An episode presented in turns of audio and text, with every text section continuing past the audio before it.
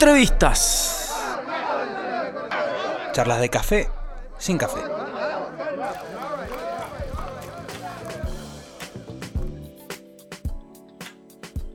Bien amigos, seguimos aquí en el show del rock y como venimos en el marco de estos 20 años de rock al aire en Mendoza, entre lo que fue Rock and Pop y Vorterix, eh, estamos haciendo la verdad que una producción tremenda con un montón de entrevistas y vamos a tener el honor de charlar con un personaje muy interesante, uno de los cantantes eh, más increíbles, más influyentes de la historia del hard rock heavy metal aquí en Argentina.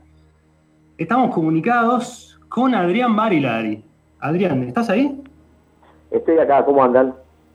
¿Cómo estás? Muy bien. ¿Todo en orden? Hola, hola. Hola, hola. Ahí está. ¿Nos escuchás bien? Sí, ahora sí. Perfecto. Bueno, ¿cómo estás, Adrián? ¿Cómo, cómo te está tratando este 2020? No, no existe este 2020, pasa de largo. Pasamos del 19 al 21. Claro. Así que, como tratar no me trata, es, intratable este año. Difícil. Sí, muy complejo. Bueno, y, encima del 2019, vos estuviste activo con, un disco, editando un disco muy lindo, Infierrock. Eh, no sé si llegaste a presentarlo. Sí, sí, sí, lo presenté en el 18, en realidad lo presentamos el 18, 19 en Vorterix y tocamos un par de veces con ese disco, pero bueno, después yo estaba tocando canciones doradas con la otra banda, con Rata, estuvimos laburando, eh, cerramos el año en noviembre en el Luna Park con orquesta, así que veníamos bien, digamos, ¿no? Claro. que pasó eso. Bueno, Adrián, preguntarte, porque vos también de alguna manera sos parte de estos 20 años que hemos estado al aire, porque... Ah, felicidades muchachos, felicidades. Gracias. La verdad que ha sonado mucho Rata Blanca y Rata tiene una relación también particular con, con Rock and Pop. Eh, ustedes grabaron ese, ese, disco en 2010, ¿no? Sí. Eh, Magos, Espadas y Rosas que o sea, lo volvieron a grabar y lo, y lo compartieron bastante. En vivo, en vivo, sí, en los estudios de, bueno, lo que era Vorterix, ¿no? En su momento. Claro. Este, sí, hace bastante eso, ya pasaron una bocha de años, ¿eh? Sí. No me acuerdo cuántos, pero sí, bastante, deben ser como 7, 8 años. Sí, sí. Estaba viendo, Adrián, me, me interesa preguntarte y llevarte a los inicios de Rata Blanca este, y preguntarte con qué, con qué rata te encontraste después de ese primer álbum y porque vos entraste para grabar el segundo, ¿no? De Magos, Espadas y Rosas. ¿Cómo estaba la banda? ¿Cómo, ¿Cómo fue ingresar a esa banda después de que el cantante se había ido? ¿Cómo te fue? ¿Cómo fue? Y fue toda una, una experiencia nueva, digamos. Este, y todo lo que yo había incursionado durante 20 años eh, en el under, eh, de repente parecía que había sido poco, porque Rata ya estaba consolidada con un disco anterior, como dijiste vos, y yo estaba ingresando a una banda que ya tenía giras armadas, tenía disco, eh, había que entrar a grabar, había que salir a presentarlo, ¿no? era toda una cosa así como muy una bola de nieve que se iba gestando cada vez más grande. Este, pero bueno, la, esa experiencia de 20 años también me ayudó a sobrellevarlo, ¿no? Por lo menos hasta donde llegué yo, que fue hasta el 93, casi fin del 93, que fue lo que, lo que digamos, logré hacer en, una banda que se llevaba el mundo por delante, porque trata del, del 89 al, al 93 se llevó el mundo, ¿eh? prácticamente recorrido Latinoamérica, Argentina, España, parte de, Europa y, Estados Unidos. Este, hasta donde me bajé, ¿no? De nuevo, porque explotaba. Yo, yo no podía, era, era bastante complejo seguir el tren entero, digamos, ¿no? Este, mm. Pero bueno, eh, fue toda una experiencia que me sirvió para después aplicar más adelante en mi carrera. Tal cual. Y en ese momento, o sea, ¿cómo, ¿Cómo fue pasar de.? Porque fue muy amado, tocaron el, éxito, o sea, no de cerca, sino que fueron completamente exitosos. Ese disco vendió muchísimo, viajaron por todos lados. Y después, eh, de alguna manera, empezaron a ser criticados. O sea, Rata tuvo un costado criticado por ir a tocar a las bailantas, por todo eso. ¿Cómo fue pasar de ser amado a ser bastante criticado? Esas son consecuencias que no se pueden evitar. Eh, a ver, cuando una banda llega a un punto tan alto, vas a encontrar detractores siempre. En el mundo hay gente que te quiere y gente que no te quiere. Uno no puede pretender que todo el mundo te ame. O sea, si a Michael Jackson le pasó lo que le pasó, imagínate, ¿no? Este, digo, me parece que es parte del juego. Uno puede llegar a estar muy alto, pero tiene que saber aceptar las consecuencias de estar tan arriba. Y, Rata nunca le importó quedar bien con Dios y con el diablo, o sea, Rata siempre hizo lo que le gustó hacer eh, y no se dejó llevar por, por, lo que dirían los medios o, lo que decía la prensa o el mismo el público, ¿no? Que, no, que no te quería o que no nos quería. La verdad es que a nosotros no, no podíamos estar pensando qué quería cada uno, sino que teníamos bien delimitado lo que queríamos hacer e íbamos para adelante, ¿no? se han cometido errores, y seguramente se han cometido errores, pero eh, el éxito también tiene que ver con eso, ¿no? con saber aceptar eh, las críticas del público. Eh, no somos perfectos, esto lo tenemos muy claro. simplemente hacemos el rock que nos gusta, que nos identifica, y si la gente se identifica con lo nuestro, bienvenido sea. Y si no, bueno, a ver, hay mucho para elegir en el mundo, no, no todo el mundo tiene que estar atrás de Ratalán. Entonces es parte, ¿no? Eso se entiende. Adrián, bueno, recién Juanpi te, en la presentación te decía que eras uno de los músicos más influyentes del hard rock. ¿Vos sos consciente de que realmente has influenciado a un montón de músicos que, quizás te han escuchado, han agarrado de tu música o tu forma de cantar y la han moldeado a su forma y bueno, ya han obviamente creado su música propia? es, difícil eh, ponerse a pensar que uno eh, ha logrado, digamos, que otros músicos hoy me hayan tomado como referencia. La verdad es que sé qué pasa, porque a mí pasó a mí. Yo he tenido mis influencias y las he tomado, y de hecho se lo pude decir a, al músico que admiré toda mi vida, que fue a Ronnie James Dio, se lo dije en persona. Este, y, pero no, no, yo creo que Ronnie James Dio tampoco se imaginaba que gracias a él yo hacía lo que hacía. ¿no? Es muy difícil imaginarlo porque no lo estás viendo. No sabés a dónde llega esto. ¿no? Uno no tiene idea de hasta dónde llega con su música. Sé que va al mundo, pero en especial a alguien no lo sé. Entonces no, no, no me pongo a pensar si, si realmente lo mío fue una influencia para muchos. Sí sé que lo fue y sé que soy una influencia para muchos chicos porque me escriben chicos a mí, me dicen qué, qué tendría que hacer, cómo debería ser, dónde tendría que ir. Eso lo sé. Pero bueno, pensar que haya gente ya exitosa que a la cual yo haya influenciado, la verdad que no me puse a pensarlo. Eh, pero bueno, bienvenido sea, ¿no? O sea, evidentemente quiere decir que algo hice bien. Claro, claro. Adrián, te llevo a tu, primer disco solista, eh, en el cual grabaste con músicos eh, de Nightwish o músicos europeos, ¿no? Sí. Contame esa experiencia. Eso sucedió en el 2000 cuando estaba de gira con la Alianza en México, en una de las últimas giras. Eh, me llama Marcelo Cabuli, productor. Eh, yo estaba con otro productor en México y me propone, me dice que los músicos de Nightwish y, y, Jan Johansson de Stratovarius estaban dispuestos a grabar un disco conmigo. Obviamente que yo le, pregunté, pero bajo qué condiciones, y, no, no entendía mucho la propuesta. Cuando me la explicaron, obviamente era como que me estaban llamando de la selección, ¿no? Este, y era como, digamos, los músicos soñados para iniciar una carrera solista. A su vez me estaba llamando Walter para ir a Temple, fue en el mismo momento prácticamente. Claro. Así que fue, fue una, una, diversidad bastante amplia, con la diferencia que yo mm, a Temple entré enseguida, eh, porque, bueno, Temple necesitaba salir a tocar, y fui llegando de a poco, y llevó bastante tiempo, a armar el disco solista con, con Nightwish y Stratovarius.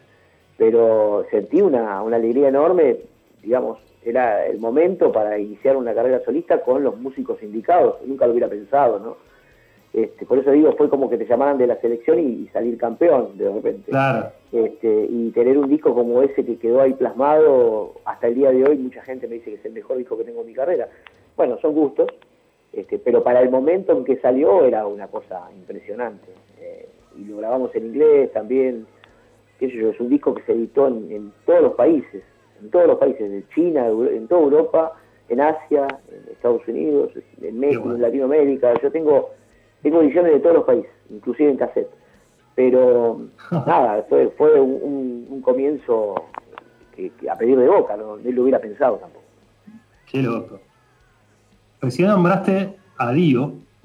Eh, y si tenés que elegir, por ejemplo, eh, vamos a imaginar un poco, tenés que elegir un, para hacer un dueto, tenés a Ian Gillan, a Robert Plant, a Dio o a Bruce Dickinson. ¿A quién no, ya está, no, a Dio, olvidate. A Dio. A Dio, ¿verdad? Si me decís de los vivos, y te digo, este, no sé, Ian Gillan, ponele, qué sé yo. Pero no, Dio, Dio, a ver, no hay, no hay por dónde, no, no, se puede comparar. Yo creo que sobre todos ellos, Dio en el, en el heavy metal es, es el dios, ¿no? de la voz. Yendo, un poco ya a tu, a tu último disco, que bueno, si bien tuviste la posibilidad de presentarlo, eh, como que uno espera seguirlo, seguirlo escuchando, seguirlo, seguirlo viendo, incluso que quizás, eh, no sé si tenías pensado hacer una gira eh, con ese disco. Siempre uno piensa hacer gira, lo que pasa que, digamos, faltan, faltan caciques, indios somos nosotros, digamos, ¿no? Los músicos. Eh, falta quien, quien te diga, che, mirá, quiero que vengas a presentar el disco a tal lugar. Eh, yo, francamente, no, no, estoy en posición de decir voy a organizar yo una gira por la Argentina porque es un país muy grande, ¿entendés? Llegás a, una ciudad y te tenés que volver porque son muchos kilómetros. Entonces, lo que el músico necesita hoy es que aparezcan este, los, inversores y te digan, a ver, me gustaría que vengas con, con Infierno a presentarlo a tal lugar. Bueno, pues sucede como ha sucedido algunas veces y otras veces no. Pero sí, la idea es poder tocarlo en todos lados. ¿Y cómo, cómo fue el proceso de grabación de, este último disco? Eh, fue, ¿Fue un disco que laburaron mucho más en estudio que, en vivo? ¿Fue, ¿Fue un disco al revés, que fue mucho más en vivo que en estudio?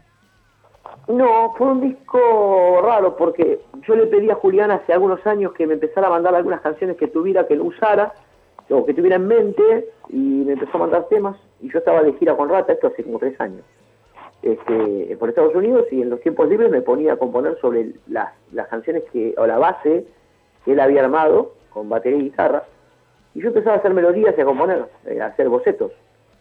Entonces, bueno, le propuse a Julián, le digo, mira, cuando tengamos 10 canciones, hacemos una preproducción, eh, nos encerramos en, el mini estudio, tiene un mini estudio, en un home studio y y así fue, ¿no? Llegamos a las 10 canciones bastante rápido. Creo que en tres meses teníamos, tres, cuatro meses teníamos 10 canciones. Y a la vuelta de la gira nos, pusimos a trabajar en, su mini estudio. Y la verdad que salieron cosas muy buenas. Me, encanta lo que salió. Y lo grabamos en la nave de Osber, obviamente, en la vieja nave de Osber, y después lo mezclamos en la nueva nave de Osber. Este, salió por Popar. Eh, y estoy feliz porque es un, un redisco para mí es muy lindo, me gusta escucharlo, no me cansa escucharlo, tiene canciones muy buenas. Este, y es la primera vez que hacemos una producción propia con Julián. Así que nada, nos lanzamos como productores de alguna manera y está bárbaro. A mí me convenció muchísimo. Buenísimo. Eh, Adrián, te quería preguntar por tu estilo de canto. Eh, vos tenés un, o sea, un estilo lírico eh, con mucha soltura, digamos, en el cual llegas a notas muy altas y, lográs un vibrato y mantenerlo en el tiempo. Eso, eh, ya como secreto, ¿no? Te pregunto, o sea, se, trabaja diariamente, me imagino ahora en el 2020, en el cual no has tenido quizás la oportunidad de ensayar, de, salir a tocar. Eh, ¿Es algo que tenés que trabajarlo diariamente, la voz? Lo vengo trabajando hace 30 años, ¿te imaginas si lo sigo trabajando cuando descanso? No queda nada. no, no, viene, viene puesto, esto vino, vino con el envase, es muy chiquito, eh, y de hecho yo nunca estudié canto ni nada, por eso digo que es un don, ¿no? eh, lo, que, lo que hice fue aprender, aprender cómo, y yo canto de los cinco años, y, nunca dejé de hacerlo. Eh, no es que canto desde Rata Blanca, yo vengo de muy joven cantando, y pasé por todos los estilos, y, he cantado folclore, samba, tango, melódico, rock, este, lírico. He cantado todo porque me gusta cantar, eh, y me le animo a muchas cosas, y no me gusta encerrarme en un estilo de canto único, no me parece que sería muy mezquino de mi parte, ¿no? Porque me gustan las canciones, me gusta cantar, me gusta la música, no solo me gusta el estilo, me gusta todo tipo de música. Y los desafíos también me gustan, entonces cuando hay un desafío de cantar algo, por ahí es difícil, este, me gusta el desafío, sí, sí, me, pongo a trabajar sobre eso, claro, sobre eso. Eh, no hay no hay un, término para definir cómo se hace tal o cual cosa en el canto. Cada uno trae una voz propia. Yo traigo esta. Después hay otros músicos, otros cantantes que tienen una voz diferente, que por ahí no son tan brillantes o, tan altas, pero no dejan de ser maravillosas, ¿no? Así que, por eso digo, el instrumento de la voz es algo único, es, algo irrepetible, no, no lo vas a, suplantar con ningún otro instrumento. Bueno, Adrián, nada, preguntarte, bueno, ¿Cuáles son tus expectativas? ¿Cómo ves el, negocio de la música por cómo está, por esta realidad? Eh, ¿Cuáles son tus expectativas? Expectativas, bueno, yo no sé si ustedes saben que yo ahora voy a hacer un streaming. Ah, sí, contanos. Bueno, esa es la expectativa, digamos. Eh, estoy trabajando ya hace un mes en, este proyecto que va a salir la semana que viene. Lo vamos a hacer en directo eh, 16, 17 y 18 de octubre. Es una mini gira virtual. Tres bandas distintas, seis escenarios distintos, tres este, eh, posturas musicales distintas. Eh, por lo menos para volver a ruedo, para, para encontrarnos con, los músicos, para empezar a trabajar, a hacer algo. Porque seis meses casi parados, la verdad que la cabeza empieza a funcionar de una manera muy rara para el músico que está acostumbrado a, a girar todo el tiempo, a estar trabajando, ¿no?